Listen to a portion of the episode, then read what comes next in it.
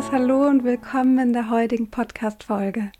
Mein Name ist Elke und hier auf meinem Kanal, da beschäftige ich mich mit Horoskopbetrachtung, bevorzugt zu Vollmond und Neumond, aber auch rund um die Themen Trauma und Heilung bringe ich immer wieder Werkzeuge oder Erfahrungen ein, die ich in meiner Arbeit als Coach oder in meinem persönlichen Erleben gesammelt habe.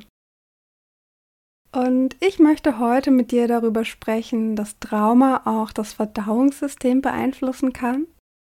Vorneweg möchte ich aber schicken, dass ich weder Arzt noch Heilpraktiker bin und dass es immer ratsam ist, seine Beschwerden erstmal medizinisch abzuklären.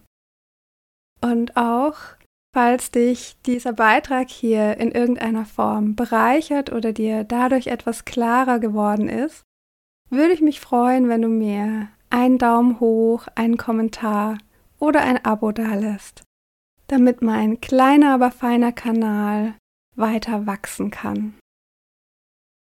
Nun aber mitten rein ins Thema und wenn du dich schon länger mit dem Thema Trauma beschäftigt hast, dann weißt du bestimmt, dass in unserem Nervensystem Gefühle und körperliche Zustände und alle möglichen Reaktionen, die im Zusammenhang mit einer überfordernden Erfahrung entstanden sind, stecken bleiben können.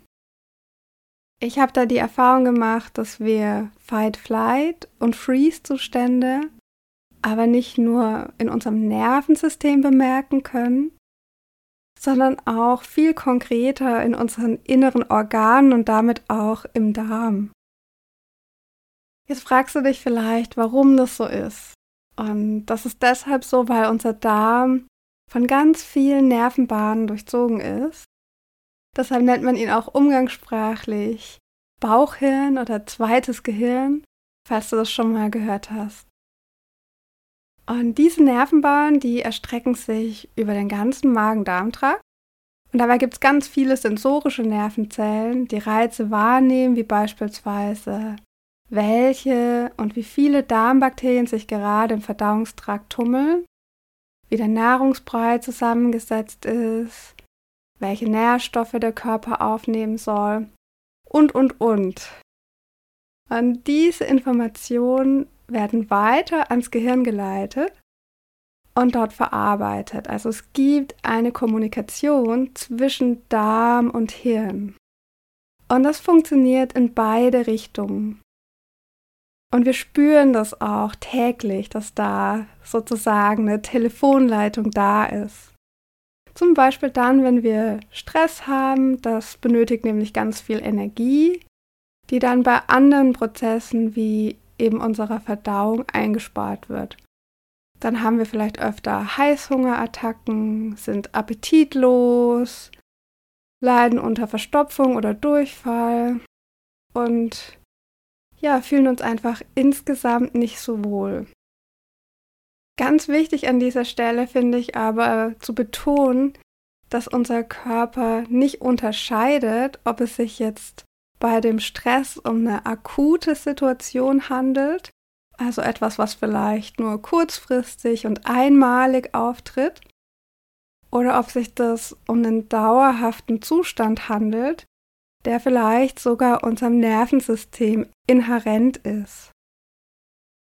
Ich würde sagen, dass alle Bereiche unserer Verdauung durch Stress und Trauma beeinflusst werden können das kann sich vom Kauvorgang über die Nährstoffaufnahme bis hin zur Ausscheidung ziehen.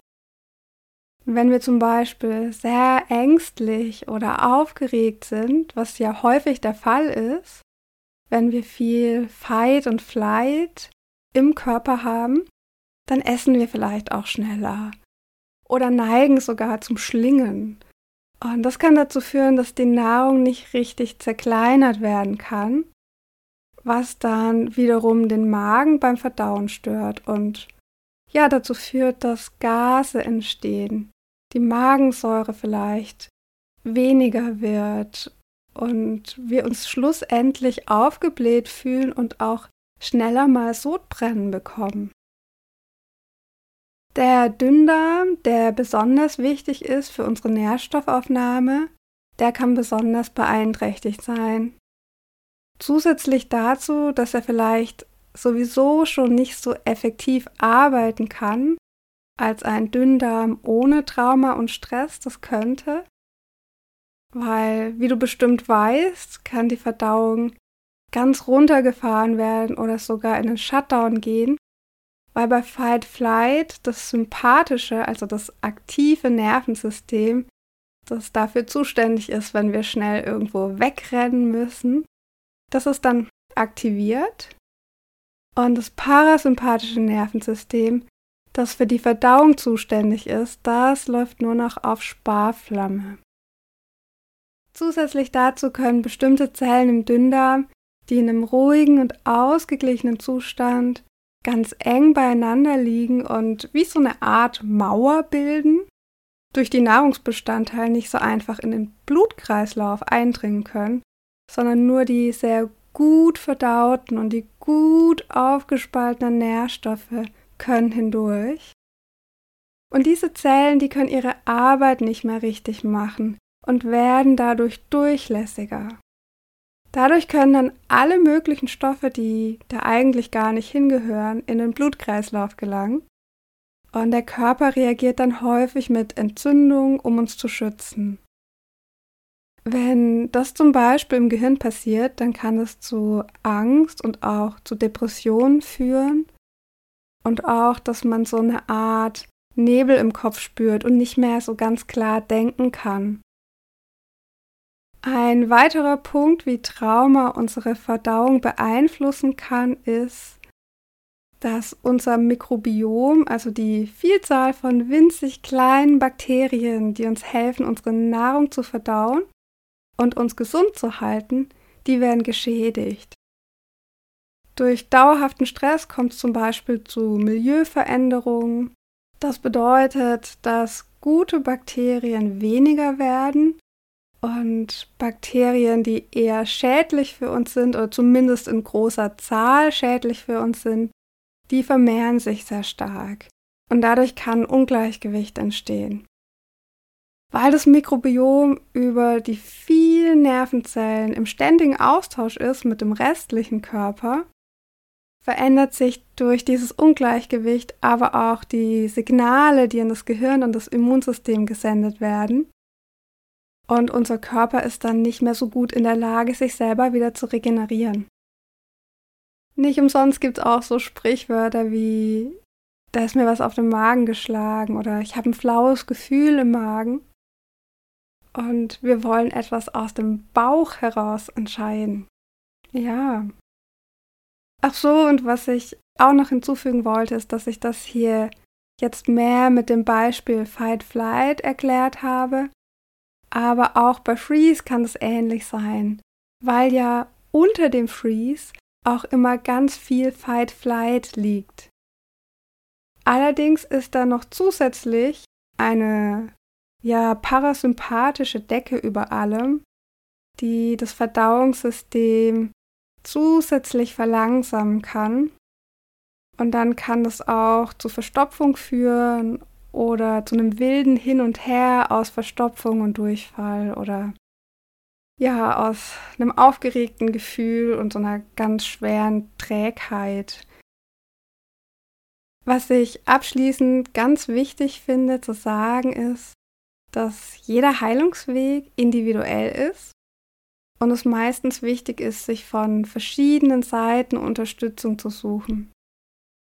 Mir hat neben einer ausgewogenen Ernährung und der Einnahme von verschiedenen Nährstoffpräparaten und auch Mikroorganismen auch die Arbeit mit meinen Freeze- und Fight-Flight-Zuständen geholfen. Dazu gehört auch ganz besonders der liebevolle Blick auf mich und meinen Körper. Und auch wenn ich mich da schon eine ganze Weile drin übe, habe ich bemerkt, dass bei Bauchschmerzen ich doch eher weniger annehmend bin und mir einfach wünsche, dieses Gefühl wegzuhaben, anstatt ja liebevoll damit umzugehen. Aber auch da stelle ich immer wieder fest, wie etwas auf einer tieferen Ebene entspannen kann, wenn ich versuche, dem wirklich liebevoll zu begegnen.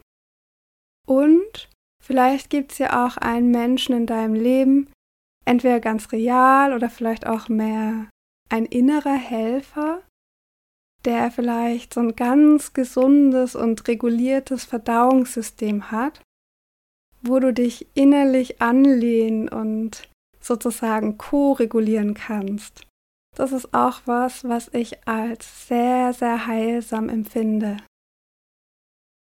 Ja, das war's von mir. Ich hoffe, es hat dir gefallen und dir vielleicht das ein oder andere mitgeben können. Und ich freue mich, wenn wir uns hier nächste Woche wieder hören. Bis dahin, ciao und alles Liebe!